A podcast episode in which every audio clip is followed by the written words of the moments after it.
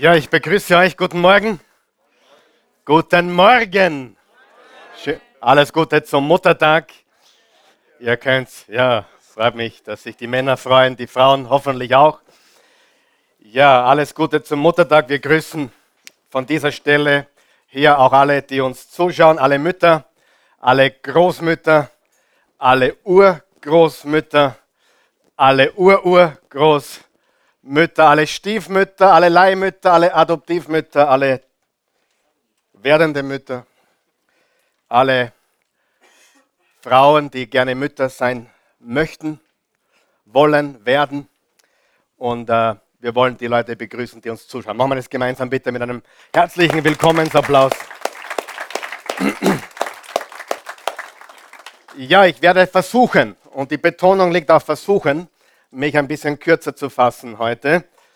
Aber leider ist es normal so, wenn ich das probiere, wird es noch länger.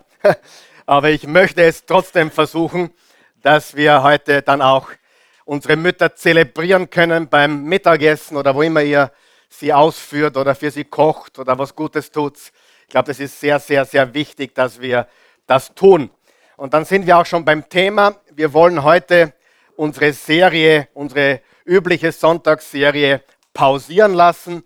Die werden wir dann nächsten Sonntag fortsetzen mit dem dritten Teil. Und wir werden heute eine Mutterbotschaft hören. Und zwar mit dem Titel Die große, die große Frau und Mutter. Ich möchte vielleicht auch die Gelegenheit wahrnehmen, uns einmal zu verdeutlichen, warum wir uns jeden Sonntag versammeln und warum es so wichtig ist, dass sich gläubige Christen am ersten Tag der Woche am Sonntag versammeln. Erstens, wir kommen jeden Sonntag zusammen. Warum? Weil wir Gott ehren wollen. Ist das richtig? Wir wollen Gott ehren und äh, wir wollen Jesus groß machen. Hier in der Oase, ich meine, ich weiß, er ist groß, ja, und wir können ihn nicht größer machen, als er schon ist. Aber wir als gläubige Christen und die, die es noch werden sollen, wollen Jesus groß machen. Wir wollen Jesus erheben. Wir wollen Jesus in den Mittelpunkt stellen. Weil Jesus hat gesagt, wo immer auf dieser Welt Menschen sich versammeln, in seinem Namen, dort ist er mitten unter ihnen. Und ich glaube das von ganzem Herzen, dass Jesus heute hier ist, weil wir uns versammelt haben in seinem Namen. Das ist der erste Grund. Der zweite Grund ist auch wichtig, nämlich um uns gegenseitig zu ermutigen. Äh, der Gottesdienst, die Kirche, die Gemeinschaft sollte ein Ort sein, wo man ermutigt wird. Bist du meiner Meinung? Also nicht, wo man runtergezogen wird, wo einem gesagt wird, wie schlecht man ist, was man alles falsch gemacht hat. Also ich weiß, dass ich schlecht genug bin. Also mir braucht das niemand sagen. Und bevor die Christi mir überhaupt sagt, das ist nicht in Ordnung, habe ich es eh schon gewusst. Wem geht es auch so von den Männern? Also eigentlich braucht es mir niemand sagen, äh, wir wissen, wo es hapert, oder? Sagen wir ganz ehrlich. Aber wir brauchen Ermutigung, wir brauchen Stärkung, wir brauchen Hilfe, um uns zu verändern. Das sind die zwei Gründe, warum wir Woche für Woche zusammenkommen, um Jesus groß zu machen und um uns gegenseitig zu ermutigen. Aber heute gibt es noch einen dritten Grund und den wollen wir heute ganz besonders ernst nehmen, nämlich die Mütter, alle Frauen im Allgemeinen, aber besonders die Mütter zu ehren. Mutterschaft ist der älteste Beruf der Welt. Wir hätten gar keine Welt ohne Mütter. Also ich glaube, jeder von uns hier hat eines gemeinsam. Wir haben oder hatten eine Mutter, richtig? Ohne Mutter gibt es kein Leben. Ohne Mutter wären wir nicht hier. Und ich bin sehr dankbar für meine Mutter, äh, die ich wirklich sehr, sehr liebe und schätze und äh, die jetzt mit einer Krankheit kämpft und sehr tapfer ist. Sie bekämpft gerade den Krebs und wir beten für sie. Sie ist äh, ja, erst 70 Jahre, ist nicht alt. Äh, sie ist eigentlich topfit, aber betet für sie. Sie ist meine Mutter und ich liebe sie und wir hoffen, dass sie den Kampf gewinnt und sie hat ihn angenommen. Ich bin sehr dankbar für sie, gerade an diesem Muttertag. Und äh, natürlich habe ich die größte Mutter oder das größte Beispiel bei uns zu Hause. Seit über 100 Jahren wird Muttertag gefeiert. Ich habe das diese Woche zum ersten Mal so richtig recherchiert, aber so wie, so wie viel Gutes aus Amerika kommt, McDonald's, Halloween, so, nein, ist kein Witz, Muttertag wurde der erste Muttertag offiziell in der westlichen Welt. Es gab auch in der Antike schon Tage, wo die Frau oder die Mutter geehrt wurde. Aber offiziell der erste Tag, der als Muttertag eingeführt wurde, war am 9. Mai. Äh, dort Präsident Woodrow Wilson, US-Präsident Woodrow Wilson, auf das Anliegen einer gewissen Anna Marie Jarvis, eine Methodistin, eine Christin, die bereits 1907 im Andenken an ihre verstorbene Mutter einen Ehrentag eingerichtet hat. Und es war der zweite Sonntag im Mai. Und dann auf die Appelle äh, dieser Frau und vielen anderen Frauen hat dann US-Präsident Wilson im Mai 2000, äh, 2019, hat er den ersten Muttertag offiziell zum nationalen Feiertag erklärt. Erst später nicht lange hat es gedauert, ist es nach Europa gekommen und äh, daher kommt auch diese Tradition. Ich finde es sensationell wichtig, dass wir diesen Tag begehen und dass wir es wirklich äh, so halten, dass wir die Mutter ehren. Und übrigens, die, das erste Muttertagsfest fand in einer Kirche statt. Also cool, oder? Exciting. Really exciting, wenn man darüber nachdenkt, dass der erste Muttertag das war ein, ein Fest, ein Feiertag, der in Kirchen stattgefunden hat, so wie wir es heute tun. Und wir wollen dieser Tradition folgen. Okay, wollen wir das tun? Und die Mutterliebe ist äh, nicht perfekt. Wir wissen, dass keine menschliche Liebe perfekt ist. Aber die Mutterliebe ist so ziemlich ein hoher Standard. Ein bisschen was zum Lachen kurz. Ich habe einen, einen Satz gefunden, vielleicht hast du ihn schon gehört. Ähm, so ein Gesicht kann nur eine Mutter lieben. Ja, das ist jetzt kein, kein Lob, aber so ein, so ein Spruch gibt es, so ein Gesicht kann nur eine Mutter leben.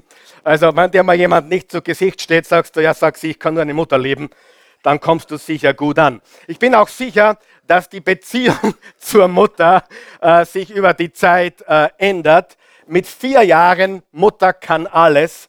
Mit zwölf Jahren, Mutter kann vielleicht nicht ganz alles.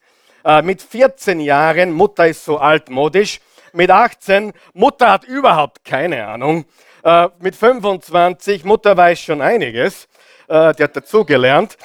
mit 35 Jahren, lass uns mit Mutter sprechen, bevor wir eine Entscheidung treffen. Mit 45 Jahren, was würde Mutter dazu sagen? Mit 65 Jahren, ich würde das so gerne noch einmal mit Mutter besprechen. Und ich bin überzeugt davon, dass viele von euch in dieser Situation sind. Ihr hattet eine Mutter, ihr habt keine mehr zu diesem Moment und ihr würdet äh, alles dafür geben, noch einmal mit ihr sprechen zu können.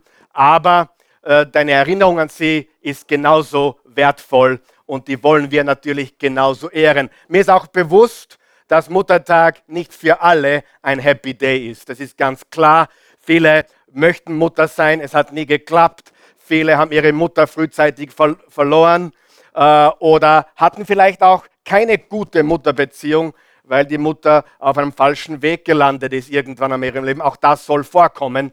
Trotzdem wollen wir die Mütter leben und wir wollen sie ehren und ihnen den Respekt geben, der ihnen zusteht. Noch ein Witz ganz kurz, wenn wir dabei sind. Eine Mutter geht äh, mit dem Einkaufswagen durch den Supermarkt und äh, das kleine Mädchen sitzt drinnen im Einkaufswagen und, und schreit und tobt. Und äh, die Mutter sagt, äh, beruhig dich, Anna, alles wird okay, Anna, wir fahren gleich nach Hause, Anna. Und eine Supermarktmitarbeiterin hört das und sagt, gnädige Frau, ich bewundere Sie, wie ruhig und gelassen Sie eigentlich mit der kleinen Anna da umgehen und mit ihr reden sagt die Mutter, Sie haben das falsch verstanden, ich bin die Anna. Sie hat sich quasi selber, selber beruhigen müssen. Also, und eines ist auch ganz wichtig, ja, äh, wenn wir jetzt äh, selber Kinder haben, die von euch, die, die noch Eltern haben und selbst Eltern geworden sind, Äh, ich glaube, man kommt drauf, dass man das jetzt viel mehr schätzen äh, möchte, was die Eltern getan haben, was vor allem die Mutter getan hat, vor allem, wenn man sie nicht mehr hat äh, oder wenn man jetzt älter wird und man merkt, was für Verantwortung das ist, wenn man selber Kinder hat. Apropos Großeltern, wenn ich gewusst hätte, wie toll Enkelkinder sind, hätte ich sie zuerst gemacht. Ja? Äh, das möchte ich dir auch sagen. Und ich bin so froh, dass ich meine Kinder überleben habe lassen. Ja? Äh, lass sie leben und sie bringen dir Enkelkinder. Das ist eine herrliche Sache. Und ich weiß nicht, wo die Christi hingekommen ist, aber sie sollte eigentlich hier sein.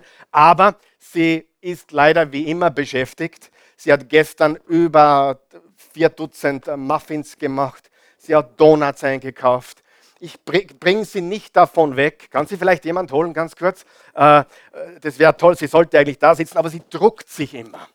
Immer wenn ich sie brauche, druckt sie sich. Oder drückt sie sich. Was ist das richtige Deutsch? Druckt oder drückt? Bei uns im Mühlviertel gedruckt. Ja? Äh, also muss man auch dazu sagen, äh, echter Oberösterreicher sagt, Druck, druck die nicht. Ja? Aber ich sage jetzt ganz offiziell, drück dich nicht. Äh, und ich möchte diese Botschaft der Christi widmen. Und äh, wenn sie noch länger braucht, dann braucht die Botschaft noch länger. Aber äh, hallo Baby, come on. Äh, wir haben, geben mir einen Applaus. Sie ist die, für mich die, die großartigste Mutter. Die sie, komm her. Was ist mit deinen Schuhen passiert? das sind die Arbeitsschuhe. Sie ist die, sie ist die Beste. Äh, wir möchten Sie ganz besonders ehren. Liebling, I love you so much. You.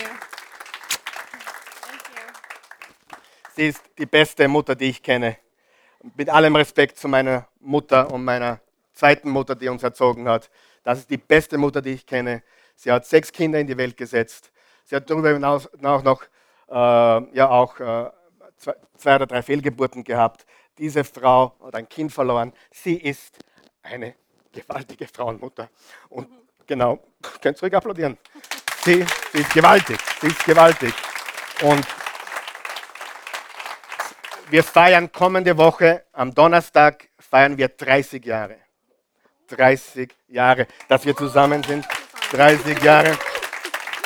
Am 16. Mai, 16. Mai 89, äh, ja, das habe ich jetzt richtig erwischt. Das erste Mal, dass ich was richtig sage. 16. Mai 1989 sind wir zum ersten Mal ausgegangen und dann jeden weiteren Tag bis heute. Und zwei Jahre später haben wir geheiratet und am Samstag feiern wir den 28. Hochzeitstag und wir sind sehr, sehr stolz aufeinander. I love you. Very, very much.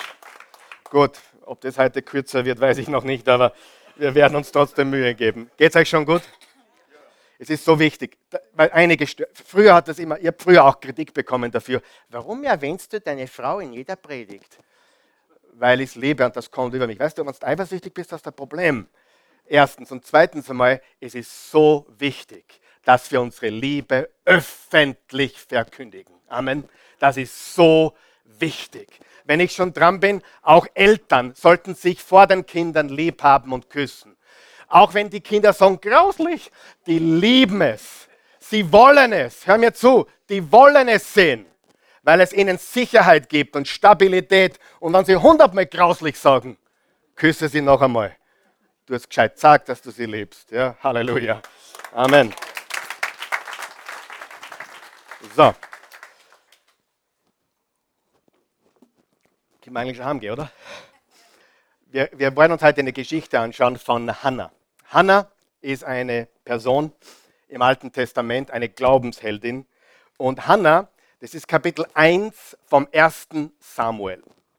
Und Samuel, das Buch Samuel, das erste Buch Samuel, handelt von drei großen Männern. Der erste große Mann war der Prophet Samuel, der zweite große Mann war Saul, der erste König, und der dritte große Mann, der größte Mann wahrscheinlich im Alten Testament, einer davon zumindest, König David. Drei große Männer, Samuel, Saul und David. Warum sage ich das? Weil die Geschichte mit einer Frau anfängt. Sagen wir das gemeinsam. Die Geschichte fängt mit einer Frau an. Es fängt mit einer großen Frau und Mutter an, Hannah, eine Frau, die unfruchtbar ist, aber später einen Sohn zur Welt bringt. Aber hör mir ganz gut zu. Die Befreiung Israels aus Ägypten begann mit einer Frau. Wie heißt sie? Jochebed, die Mutter von Moses. Exodus 6, Vers 20. Wenn du nicht gewusst hast, Moses kennt jeder, oder? Den Namen seiner Mutter kennen nur wenige. Steht in der Bibel nur einmal. 2. Mose, Exodus, Kapitel 6, Vers 20. Sie heißt Jochebed. Und Jochebed hätte Jochebed nicht den Mut gehabt, den kleinen Jungen in eine Kiste zu geben und auf den Nil zu legen, ohne zu wissen, was mit dem Kleinen passiert. Wer glaubt, das ist eine Glaubensheldin? Und alles, was danach folgt, die, der, der, das Emporkommen von Mose im Haus des Pharaos und dann als Befreier Israels aus Ägypten, es fing an mit einer Frau und sie heißt Jochebed. Die Geschichte von König David beginnt mit einer Frau, die heißt Ruth. Lies das Buch Ruth und du weißt alles, dass es mit dieser Frau begonnen hat. Die wundervolle Rettung der Juden in Persien beginnt mit einer Frau namens Esther. Lies das Buch Esther, gewaltige Geschichte über eine außerordentliche, gottesfürchtige, betende Frau. Unsere Rettung, unser Heil beginnt mit einer Frau. Sie war eine Jungfrau und hieß Maria. Die ersten Prediger waren Predigerinnen. Die ersten, die verkündigt haben, das Grab ist leer, er ist auferstanden, waren zwei Frauen und beide Frauen hießen Maria. Maria ist ein cooler Name. Damals hat fast jede Frau so geheißen. Maria Magdalena und die andere Maria, so steht es geschrieben. Also dahinter war immer oder vorher war immer eine große Frau. Es fing immer mit einer Frau an. Das ist interessant, wenn du das studierst. Das ist genial. Okay?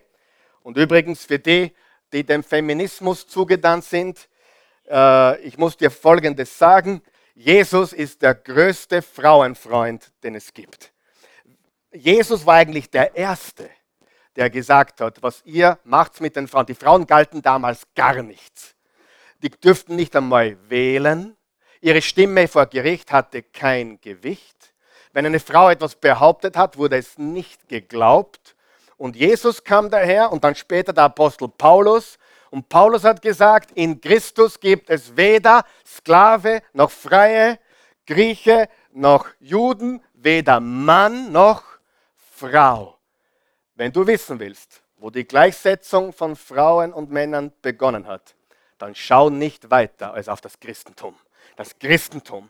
Und was heute verzapft wird, ist leider, leider der falsche Weg, denn der echte Weg ist bei Jesus zu finden. Er lebt Männer und Frauen gleichermaßen. Amen. Das ist sehr, sehr wichtig. So, ganz kurz, noch einmal das Wort kurz hier. Äh, wir haben es hier in dieser Geschichte mit der Hanna äh, mit drei Markenzeichen oder drei, drei Eigenschaften einer großen Frau zu tun.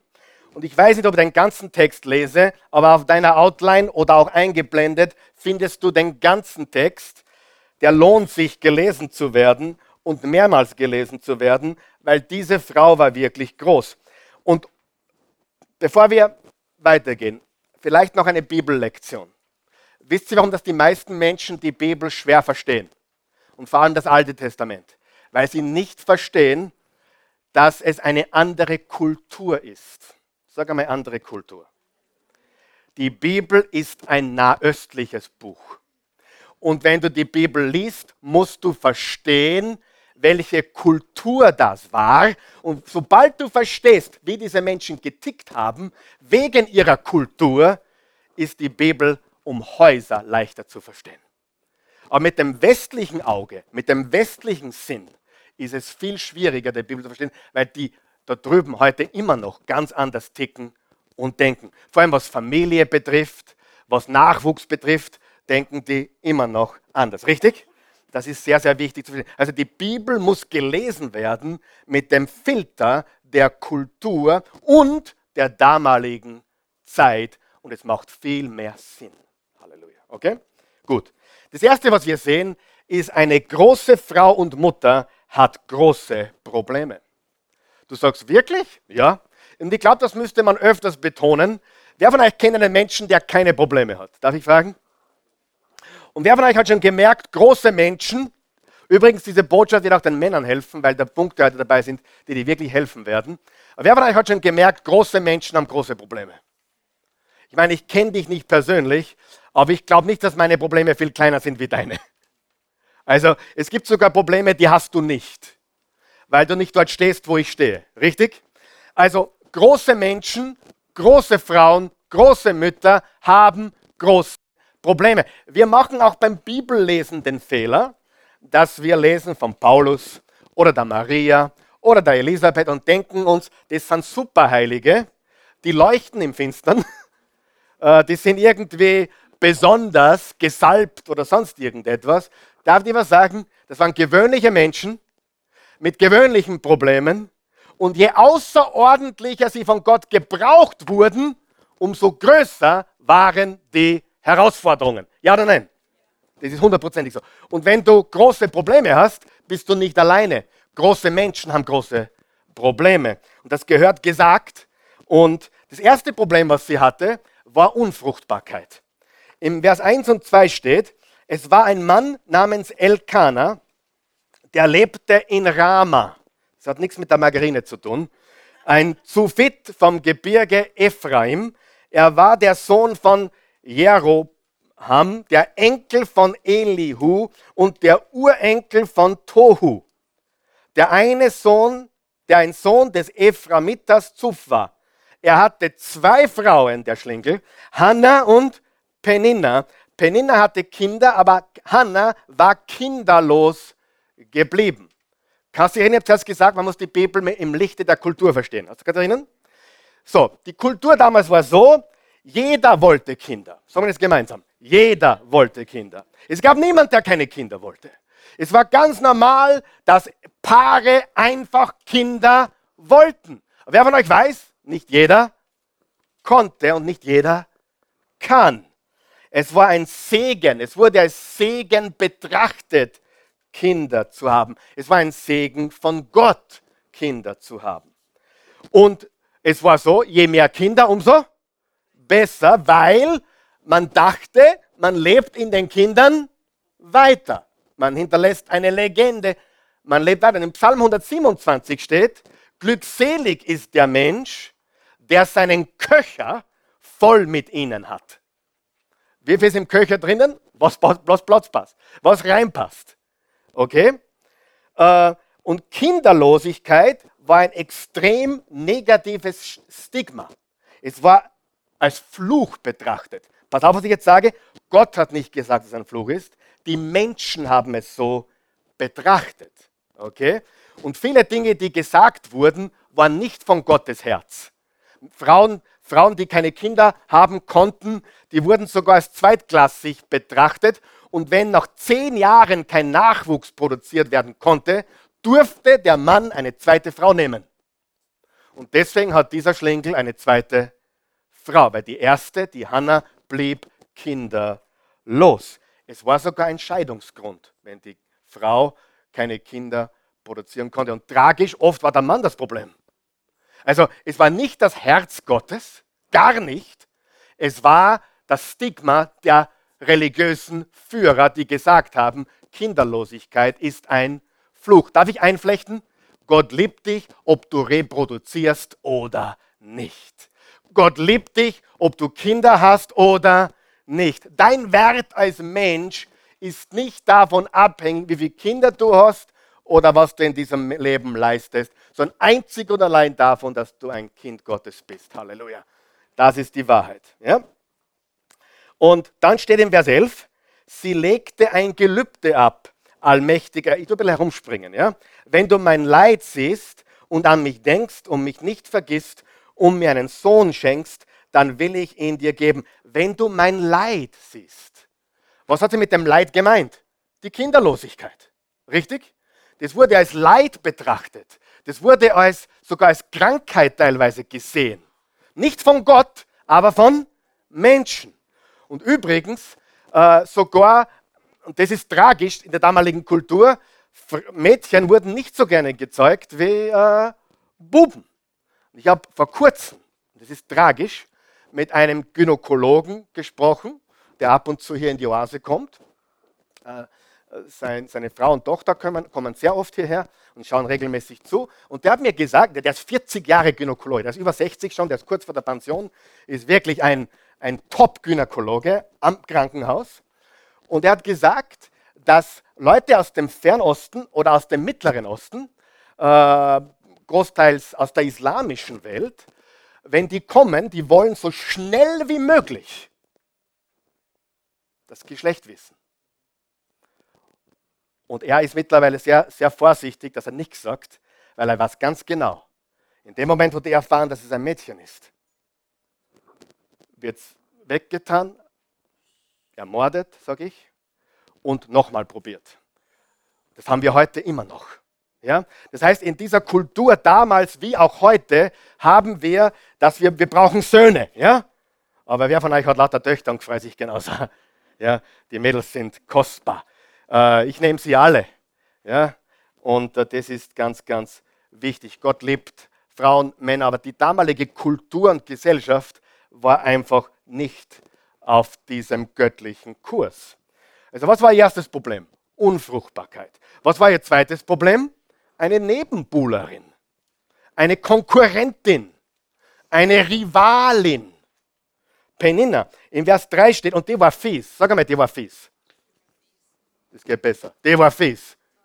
Das war Zicke. Wisst ihr, was eine Zicke ist? Okay, das war Zicke. Eine Zicke. Penina die Zicke. Na, sie war sicher eine gute, aber sie hat ein bisschen Probleme gehabt. Wer weiß, alle haben Probleme. Vers 3. Jedes Jahr zog Elkanah nach Silo, um den Herrn, den Allmächtigen, anzubeten, um ihm Opfer zu bringen. Das war im Alten Testament so der Brauch. Die Priester des Herrn waren dort, die beiden Söhne von Eli, Hofni und Pinhas. Keine guten Namen für die nächsten Jungs. An dem Tag, an dem Elkanah sein Opfer darbrachte, gab er Peninna und jedem ihrer Söhne und Töchter. Ich meine, bleiben wir stehen. Söhne und Töchter sind mindestens vier, oder? Zwei plus zwei Minimum. Wahrscheinlich waren es noch weit mehr. Die war richtig fruchtbar ihren Anteil am Opferfleisch. Hannah jedoch gab ein besonderes Stück, die doppelte Portion, weil er sie liebte und daher ihr keine Kinder geschenkt hatte. Doch, jetzt pass auf, jetzt kommt das Fiese, die, ne, ihre Nebenbuhlerin Penina machte sich über sie lustig, weil der Herr sie kinderlos gelassen hatte. Sie hat sich lustig gemacht. Das ist nicht schön, oder? Gar nicht schön. Aber weißt du, womit die Bibel liebe? Unter anderem deswegen, weil alles, was Menschen getan hat, drinnen steht. Äh, das, was David verbockt hat, das, was die Menschen falsch gemacht haben, äh, da ist kein Verheimlichen, da ist kein Unterm Teppich kehren. Es ist die nackte Bibel, die nackte Wahrheit. Was sehen wir? Wir sehen hier Unfruchtbarkeit und wir sehen eine Nebenbuhlerin. Übrigens, lass uns kurz über die Unfruchtbarkeit reden. Äh, ist ein großes Thema. Die Menschen wissen nicht, wie groß das Thema ist. Aber 12% aller Erwachsenen sind unfruchtbar. 12% aller Paare können keine Kinder haben. Das ist unfassbar. Das ist jede achte Person. Jedes achte Paar kann keine Kinder produzieren. Und darf ich, das, darf ich vorsichtig das sagen? Ich glaube, dass Kindergebären ein Teil der Souveränität Gottes ist frage mich was Besseres. Warum lässt Gott manche Menschen Kinder haben und manche Menschen keines? Warum kriegen manche sieben, acht und manche gute Personen wirklich liebevolle Eltern, die liebevolle Eltern wären, bringen es auf kein einziges? Noch einmal, dein Wert ist nicht davon abhängig, ob du reproduzieren kannst oder nicht. Du bist nicht alleine. Das betrifft Millionen von Paare und Menschen auf der Welt. Und viele, viele gute Frauen können keine Kinder haben. Frag mich was leichteres. Warum so viele äh, Teenager Mütter werden, die vielleicht gar nicht wollen und dann gibt es ein Ehepaar, die alles probiert haben, die, für die gebetet wurden, Öl, mit Öl gesalbt und keine Ahnung was alles noch. Bei jedem äh, Doktor waren, aber es ist nichts geworden. Ich glaube, es ist ein Teil der Souveränität Gottes. Und du musst lernen, Gott liebt dich, wie du bist, egal ob du kannst oder nicht. Und hör mir gut zu, Gott hat einen Plan für dich. Hast du das gehört? Ich habe mir da Gedanken gemacht. Warum? Als junger Prediger habe ich so drüber gepredigt, Muttertag, alles ist happy. Ich weiß, dass Muttertag nicht alles happy ist. Glaube es mir. Ja? Die Christi äh, wird dir das Gleiche sagen. Muttertag ist nicht nur happy. Aber wenn du unfruchtbar bist oder bis jetzt keine Kinder haben konntest, ich gebe dir drei Möglichkeiten. Bist du bereit? Entweder Gott bereitet dich vor. Darf ich dir was sagen? Ich kenne Menschen, die kann ich an zwei, zwei Händen nicht zählen, die jahrelang probiert haben. Zehn Jahre, zwölf Jahre probiert haben. Nichts ist wahr, nichts ist geschenkt. Und dann plötzlich eins, zwei, drei. Gott hat es irgendwie geöffnet. Keine Ahnung warum und wieso und wie, aber es ist passiert. Vorher ging es nicht, jetzt plötzlich geht's. Gott ist souverän und hör mir zu, er hat dich darauf vorbereitet. Ja? Wichtig. Eine zweite Möglichkeit wäre, vielleicht solltest du adoptieren oder Pflegeeltern werden. Weißt du, es gibt mehr Kinder, die Eltern brauchen, gute Eltern, als es Eltern gibt. Das wissen viele nicht. Das mit der Adoption wird so erschwert. Aber in Wahrheit gibt es so viele Kinder, die liebevolle Familien brauchen. Und ich sage dir, warum nicht? Warum nicht du? Ich hab drüber, wir haben darüber nachgedacht, dass man noch ein paar nachlegen, adoptiert. Also warum nicht? Wenn es eine Familie ist, die, die Liebe gibt, die, die, wo das Kind gedeihen kann, hey, vielleicht ist das für dich. Nur vielleicht. Okay? Gut? Aber it's not over till it's over, baby. Okay? Und das, die dritte Möglichkeit, vielleicht hat Gott eine Aufgabe für dich, die ganz besonders ist. Äh, wir kennen auch Frauen und, und Menschen, äh, die haben keine Kinder, so wie die Bernadette zum Beispiel, die heute nicht da ist, aber die, die eine perfekte Mutter wäre und auch ist für Kinder, die nicht ihre eigenen sind. Und sie hat mir vor kurzem selbst gesagt, sie hat viel probiert, aber sie weiß heute, dass sie das, was sie tut, nicht tun könnte, wenn sie eigene Kinder hätte. Und da geht es nicht um reich werden oder ein Business aufzubauen, da geht es um ihre Berufung als Mensch. Hey, wenn deine Ausrede ist, ich will keine Kinder, weil ich will das Leben genießen und Beruf und mein Business bauen, bitte überleg dir das noch einmal. Ich sage dir was, äh, das Leben ist herrlich, wenn man Kinder haben kann. Amen. Und wenn du nicht kannst, ist es auch herrlich. Und wenn du nicht willst, ist es auch okay. Gott liebt dich. Aber ich sage dir, dir entgeht viel. Viel. Ich würde mit niemandem in der Welt tauschen und sagen, hey, es tut mir leid, dass ich so viele Kinder gemacht habe. Eigentlich, ihr hättet nur lieber noch mehr gemacht.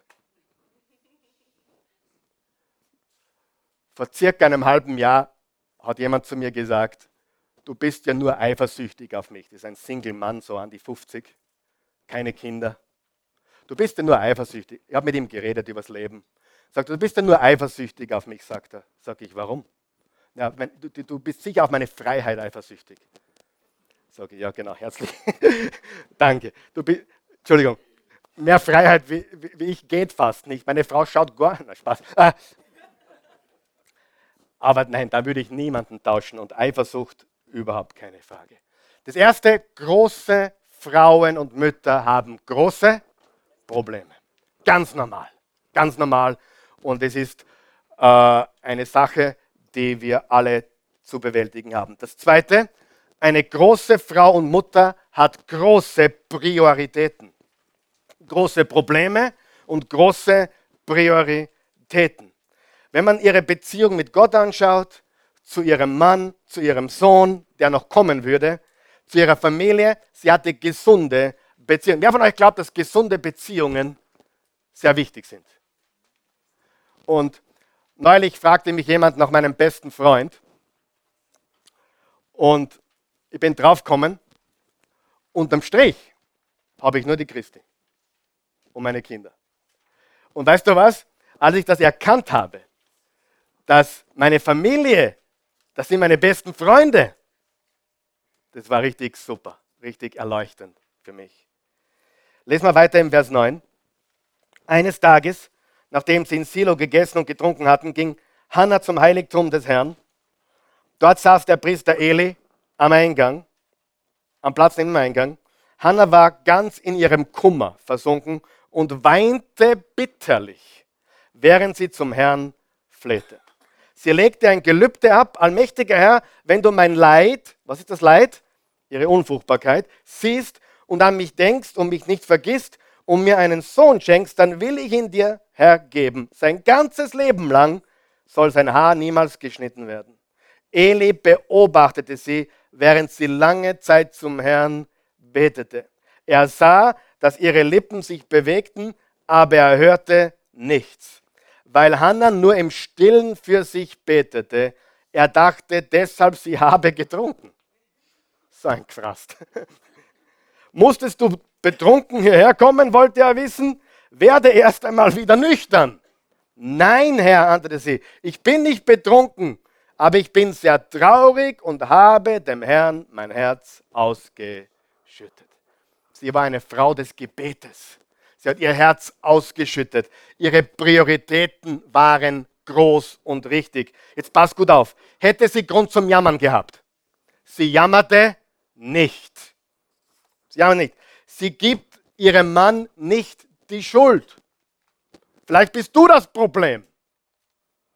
Und warum lässt du diese Penina da so über mich herziehen? Weise sie in die Schranken. Sie weist ihn nicht zurecht. Sie rächt sich auch nicht an ihrer Rivalin. Tut sie auch nicht. Was tut sie? Sie betet ständig. Das war kein Popcorn-Gebet. Ich bete kurz mal. Wer kennt Popcorn-Gebete? Bitte, Herr, hilf mir. Die war auf die Knie, die war beständig, die war im Gebet, sie schüttete dem Herrn ihr Herz aus. Eine betende Mutter.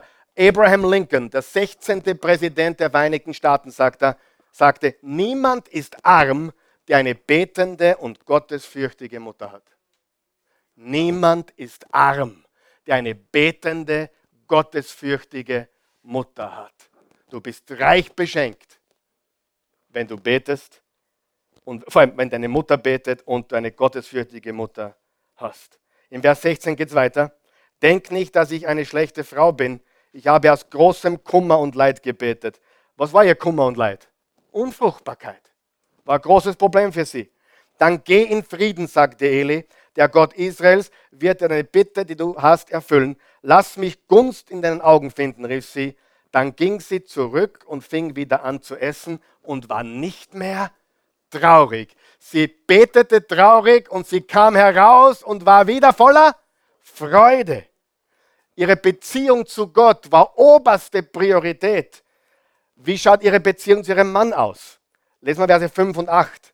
Hannah jedoch gab er ein besonderes Stück, wörtlich die doppelte Portion, weil er sie liebte und daher ihr keine Kinder geschenkt hatte.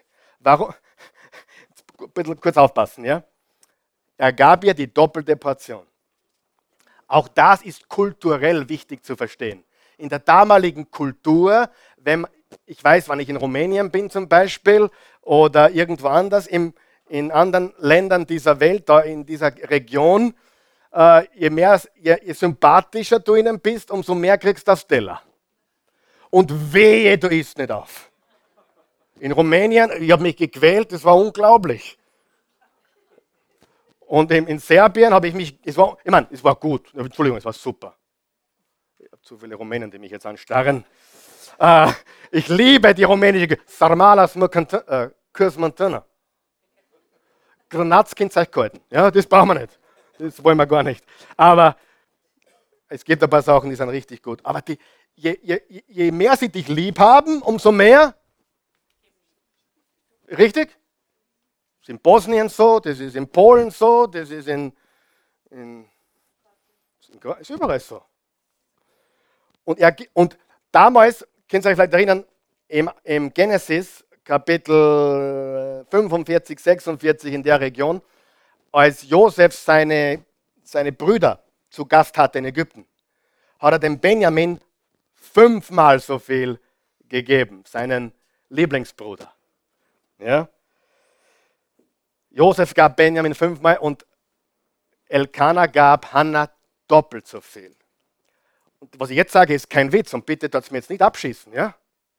In dieser Kultur, Männer hatten gerne Frauen, da wo ein bisschen mehr dran war. Die, die, die Philosophie war, da gibt es einfach dann mehr zu lieben. Ja?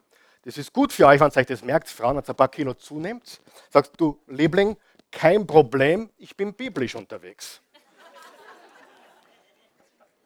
Und ich, so, so lustig das jetzt klingt und vielleicht auch für manche ein bisschen komisch, das ist die pure Wahrheit. Die hatten wirklich die Philosophie, wann mehr dran ist, ist mehr zu lieben. Und ähm, ja, und deswegen hat er ja doppelt so viel gegeben, weil er sie besonders schätzte. Und dann sehen wir die Priorität ihrer Familie im Vers 19. Am nächsten Morgen stand die Familie früh auf, ganz früh auf, die ganze Familie früh auf und ging den Herrn noch einmal anzubeten. Dann kehrten sie heim nach Rama. Als Elkanah mit Hannah schlief, erhörte der Herr ihre Bitte. Sie wurde schwanger und brachte es, als es soweit war, einen Sohn zur Welt. Sie nannte ihn Samuel, denn sie sagte, ich habe ihn vom Herrn erbeten. Im nächsten Jahr zog Elkanah mit seiner ganzen Familie wieder nach Silo, um dem Herrn das jährliche Opfer zu bringen, und er wollte sein Gelübde erfüllen. Doch Hannah ging nicht mit. Sie sagte zu ihrem Mann, warte, warte bis das Kind entwöhnt ist, dann will ich es vor das Angesicht des Herrn bringen und dort für immer lassen. Mach es so, wie du es für richtig hältst, stimmte ihr Mann Elkanah zu. Bleib hier, bis du ihn entwöhnt hast, und der Herr wird sein Versprechen wahrmachen. Also blieb sie zu Hause und stillte den Säugling bis zu seiner Entwöhnung. Das konnte vier, fünf, sechs, sieben Jahre dauern. Das war damals üblich, die Entwöhnungsphase. Auch in dieser Kultur. Wer von euch glaubt, dass die ersten Jahre für das Kind die wichtigsten sind? Das ist bewiesen, Studien haben das ergeben. Das, was sie in den ersten Jahren mitbekommen, ist das Entscheidende für den Rest ihres Lebens. Und Hannah hatte die richtigen Prioritäten für ihren Gott, für ihren Mann und für ihre ganze Familie und für ihren Sohn, der jetzt gekommen ist. Landen wir jetzt diese Botschaft mit dem dritten Punkt. Eine große Frau und Mutter hat große Probleme. Erstens hat große Prioritäten. Sagen wir es gemeinsam. Große Probleme, große Prioritäten. Wer glaubt, dass Prioritäten wichtig sind im Leben? Auch für dich als Mann. Wow. Und große Pläne. Große Pläne. Vers 24. Als das Kind entwöhnt war, brachte Anna es zum Heiligtum des Herrn in Silo. Frage zwischendurch. Wer hat auch für seine Kinder große Pläne? Ja? Manchmal spielen sie nicht ganz mit, aber wir haben große Pläne. Sie nahm auch einen dreijährigen Stier mit, dazu ein Eva Mehl und einen Schlauch Wein. Der Junge war aber noch sehr klein. Nach der Schlachtung des Stiers brachten sie das Kind zu Eli. Verzeih, mein Herr, sagte Hannah, so wahr du lebst. Ich bin die Frau, die hier bei dir stand und zum Herrn betete. Ich habe den Herrn gebeten, mir dieses Kind zu schenken. Und er hat meine Bitte erfüllt. Jetzt gebe ich ihn dem Herrn und er soll ihm sein ganzes Leben lang gehören. Und sie beteten dort den Herrn an. Wisst ihr, was Hannah erkannte? Hannah erkannte, dass ihr nichts gehört. Ja? Nichts. Dir gehört dein Geld nicht, dir gehören deine Klamotten nicht, dir gehört dein Haus nicht, dir gehört dein Konto nicht. Manche sind froh darüber. Äh, dir, dir, dir gehören deine Kinder nicht. Und sie, dir gehört auch dein Mann und deine Frau nicht. Sie gehören alle dem Herrn, unserem Gott, dem Allmächtigen. Wir bekommen die Dinge geliehen. Unser Leben ist geliehen. Ja? Jede Sekunde hier auf der Erde ist ein Geschenk Gottes. Unsere Kinder werden uns geliehen. Sie gehören Gott. Sie sind Gottes Kinder, nicht deine und meine. Sie gehören ihm alleine. Richtig? Hannah erkannte das. Das ist nicht mein Bur. Der gehört Gott, dem Allmächtigen. Und sie hat ihm versprochen, wenn du mich beschenkst, gebe ich ihn zurück. Er gehört dir ganz alleine. Wiederholen wir kurz. Was hat jede große Mutter? Große Probleme, große Prioritäten, um die Probleme zu überwinden und große Pläne, große Ziele. Aber weißt du, das mit Ziele ist so eine Sache. Ich lehne immer mehr ab, wenn Menschen Sachziele haben. Immer mehr. Ich habe kein einziges Sachziel mehr. Ich habe kein Autoziel, ich habe kein Aus Hausziel, ich habe keine Klamottenziele. Meine Ziele drehen sich mittlerweile, das kann ich behaupten, ausschließlich um meinen Gott, um meine Familie, um meine Nachkommen. Ende. Ich, ich habe lange gebraucht dafür. Ich habe auch früher gedacht, das ist wichtig, das ist wichtig und das muss noch größer sein. Heute weiß ich, dass es sich einfach viel leichter leben lässt. Und dass Liebe das Wichtigste ist. Es ist nicht wichtig, wenn, wenn, ich, wenn ich von ihr gehe, werden meine Kinder nicht sagen, mein Vater war so cool, weil der ist einen BMW gefahren oder einen Porsche oder einen Mercedes. Sie werden sagen, mein Vater oder meine Mutter hat einen Unterschied in meinem Leben gemacht. Darf ich dir einen Tipp geben? Trenn dich von Sachzielen. Matthäus 6, Vers 33. Trachte zuerst, sag mal zuerst, nach Gottes Reich und seiner Gerechtigkeit. Und alles andere, sag mal alles andere, wird dir dazugegeben werden. Und wiederholen wir es nochmal. Jede große Frauenmutter hat große Probleme, große Prioritäten und große Pläne. Jeder große Mann hat große Probleme, große Prioritäten und große Pläne. Jede große Familie hat große Probleme, große Prioritäten und große Pläne. Jede große und starke Kirche hat große Probleme, große Prioritäten und große Pläne. Alles, was groß ist, kommt mit großen Problemen, großen Prioritäten und großen Plänen. Halleluja. Ich predige mich glücklich. Aber bevor wir fertig sind, ich gebe dir drei Dinge zum Mitnehmen. Zum, jetzt zum Mitnehmen. Drei Dinge zum Mitnehmen aus diesem. Das steht nirgendwo. Ich gebe sie dir kurz und dann sind wir schon relativ kurz fertig heute. Äh, drei Dinge zum Mitnehmen. Erstens, und das habe ich schon gesagt, du bist wertvoll in Gottes Augen, egal ob du Kinder hast oder nicht. Du bist wertvoll. Das sollst du wissen. Du bist wertvoll, du bist hier willkommen, du bist geliebt, Gott liebt dich, Gott, Gott versteht deine Situation. Du bist wertvoll, weil du eine Schöpfung Gottes bist. Zweitens, jetzt hör mir ganz gut zu. Hörst du mir zu? Wenn du einen Schmerz hast, hat Gott einen Plan. Ich weiß eines mit hundertprozentiger Sicherheit. Jeder Schmerz, jedes Leid, ist Boden, fruchtbarer Boden für den Segen Gottes, für das Eingreifen Gottes, für Gottes Plan in deinem Leben. Ich gehe sogar so weit. Wenn du mir dein Problem sagst, wenn du mir dein Leid sagst, kann ich mit ziemlicher Genauigkeit sagen, was Gott mit dir vorhat. Weil Gott verwendet uns immer dort, wo wir Schwierigkeiten haben. Ja? Wenn du mit einer Sucht kämpfst, vielleicht will Gott dich genau dort verwenden.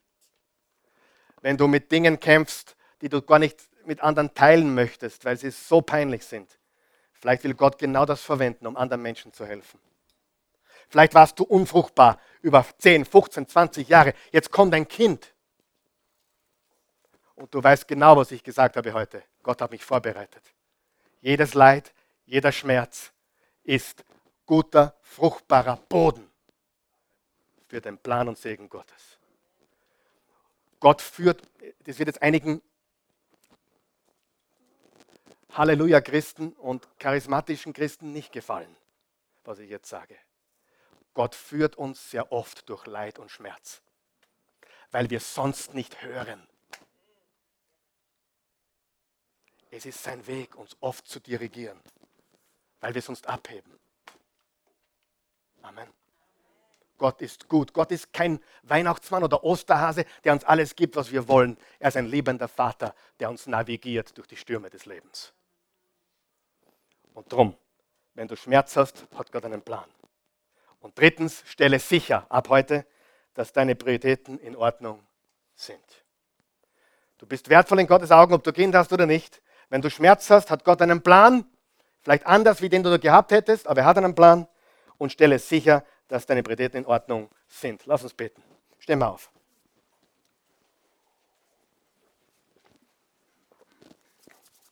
Guter, gnädiger, liebender Vater, wir danken dir für deine unendliche Güte und Gnade. Wir danken dir, dass du uns, uns, kennst durch und durch und alles über uns weißt und uns trotzdem liebst. Und du, du siehst heute Morgen die Freude und die Glückseligkeit mancher, die mit Mutter sehr viel Positives in Verbindung bringen. Du siehst auch das Leid und den Schmerz vieler hier, die, die es genau umgekehrt haben, die es schwer haben, auch die, die zusehen und die dabei sind und diese Botschaft hören oder sehen. So viele, die, die diesen Tag eigentlich schon gerne vorübersehen möchten, weil er schmerzt, ich weiß nicht, was die Fakten sind, Gott, aber ich vermute, das ist die größere Zahl. Die Leidenden sind die größere Zahl. Ich bitte, dass du die Menschen ermutigst und, und stärkst und dass wir in dem Schmerz deinen Plan sehen können. Dass wir im Leid deine Liebe sehen können. Dass wir durch das, was wir erleben, vorbereitet werden auf das Größere, was du für uns bereitet hast.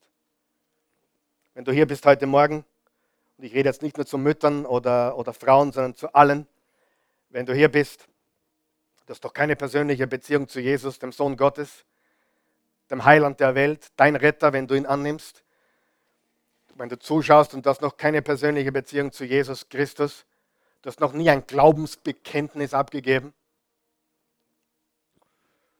dann ist es Zeit, ein Glaubensbekenntnis abzugeben. Im Römer 10, Vers 9 steht, wenn du mit dem Munde bekennst, dass du an Jesus glaubst und an seine Auferstehung mit dem Munde bekennst, dass er dein Herr ist, dann bist du gerettet, du hast ewiges Leben. Wenn du dieses Geschenk heute annehmen möchtest, zum aller, aller, allerersten Mal, dann tu das jetzt, indem du mit uns gemeinsam, wir helfen dir, wir als Gemeinschaft, wir als Kirche, als Church, als Gemeinde helfen dir jetzt zu formulieren, was du glaubst oder heute zu glauben beginnst. Es ist ein Schritt des Glaubens. Du sagst, ich verstehe nicht alles, brauchst du nicht. Geh, geh den ersten Schritt auf das Wasser. Geh den ersten Schritt im Glauben und sag, guter Gott, guter Gott, ich komme zu dir, wie ich bin. Ich bin ein Sünder. Ich brauche einen Retter. Jesus, du bist der Retter der Welt. Du bist am Kreuz gestorben für meine Sünden. Du hast meine Schuld getragen und getilgt. Bitte wasche mich jetzt weiß wie Schnee durch dein kostbares Blut, das du vergossen hast am Kreuz von Golgotha. Jesus, ich bekenne, mein Herr und mein Gott, Du wurdest begraben und bist auferstanden. Du lebst. Lebe jetzt in mir. Von diesem Moment an gehöre ich dir. Mein Leben ist dein Leben. Dein Leben ist mein Leben. Ich danke dir. Ich lobe und preise dich. Amen. Halleluja. Danke, Jesus. Ich bitte dich, dass du die Schmerzen der Mütter und die Schmerzen derer, die die Mutter vielleicht nicht mehr haben oder wo es nicht in Ordnung ist, jetzt heilst, dass du jedem von uns hier die Kraft gibst, auf dich zu blicken, Du bist unser Vater, du bist gleichzeitig auch eine, eine, eine Mutter für uns. Du hast alle väterlichen und mütterlichen Eigenschaften, liebender Vater. Du bist der ewige Gott. Du hast jede Mutter gemacht und jeden Vater. Und du, der Gott allen Trostes, kannst uns trösten, jetzt in dieser Stunde. Wir danken dir dafür. In Jesu Namen. Amen.